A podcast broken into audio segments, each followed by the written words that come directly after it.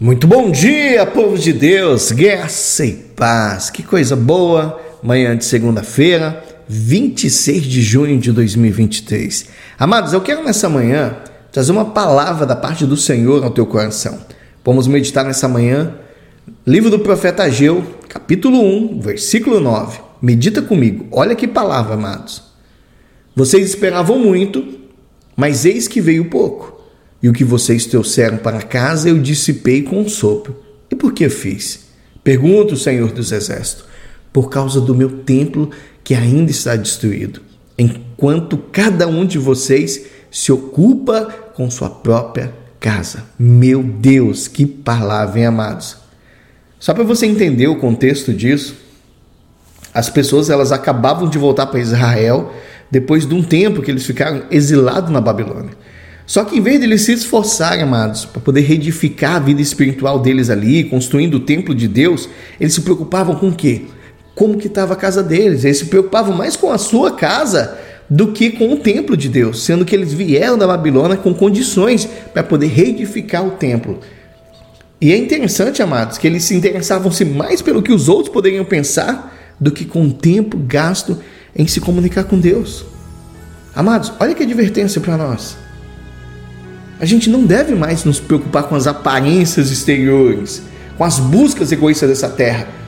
Nós precisamos preocupar, sabe com o quê? Com o nosso coração, com aquilo que toca o coração de Deus. Ageu, ele traz palavras ali muito duras para o povo. Só que ele estava trazendo uma advertência para colocar em ordem as prioridades. Eu e você devemos colocar Deus sempre em primeiro lugar. Nós precisamos trazer, amados, a nossa memória que qualquer tentativa de trabalhar para Deus sem a benção dele, sem a orientação dele, a gente não vai ser produtivo em nada. Nossos bens materiais não vai satisfazer o que Deus não satisfaz. Então, hoje, qual que é o recado para você? Não permita que algo impeça de ter o teu tempo de oração. Não permita que nada, seja trabalho, seja estudo, seja o que for, não permita que nada impeça o teu período de oração diário com Deus. Faça tudo o que for necessário para você estar com Deus. Peça que o Senhor te ajude, principalmente, a não negligenciar o teu relacionamento com Ele. Sabe por quê? Guarda isso no teu coração. O que você faz no Espírito, como louvor, como adoração, como oração, dura por toda a eternidade. Então, meu irmão, minha irmã em Cristo, não negligencie a tua caminhada com Deus. Não permita que as coisas dessa vida tirem o teu tempo de relacionamento com Deus, porque ele é que nos faz prosperar, Ele é que nos faz crescer, é Ele quem direita as nossas veredas, é Ele que tira as barreiras da nossa caminhada. Então, não negligencie o teu caminhar com Deus. Amém? Vamos orar? Feche os seus olhos por um instante, tira esse tempo de devocional. Faz isso todas as manhãs e você pode mandar depois um áudio para mim o quanto que mudou na tua vida. Comece o dia apresentando a tua vida diante do Senhor. Senhor Deus e Pai, muito obrigado, Pai Santo. Obrigado, obrigado por mais esse dia, por mais essa semana que se levanta na nossa vida.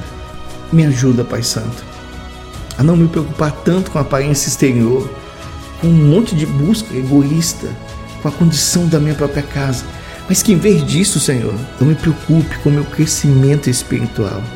Que eu me preocupe em se doar, Pai, para o teu reino. É isso que nós te pedimos, Senhor. Não permita que nada roube o nosso tempo contigo. Não permita que a gente negligencie, Pai, o relacionamento com o Senhor. Nós te pedimos isso, Pai, em o nome do Senhor Jesus. Coloca tuas mãos, Senhor, sobre essa semana, nos direciona, nos dê sabedoria. Senhor, coloca sobre nós, Pai, o teu entendimento, coloca sobre nós a tua sabedoria para que a gente possa tomar boas decisões. Nos livre de todo mal, nos guarde, Senhor, de todo levante do inimigo, mas onde cada um de nós tocarmos a planta dos nossos pés, colocarmos as nossas mãos, que nós possamos ser abençoados. Guarda a nossa casa, guarda Senhor, aqueles que a gente ama, porque se qualquer um deles for atingido, nós também seremos. Muito obrigado, Senhor.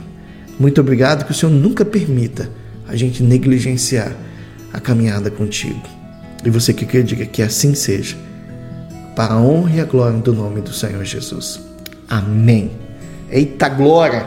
Eu até te convido, pega depois Ageu, capítulo 1, lê do versículo 1 ao versículo 11 e faz uma reflexão. Você vai ver que Deus tem coisas grandiosas para nos revelar. Amém? Deus abençoe a todos, uma ótima semana e amanhã nós estaremos aqui, se assim Papai do Céu nos permitir. Fiquem todos com Deus.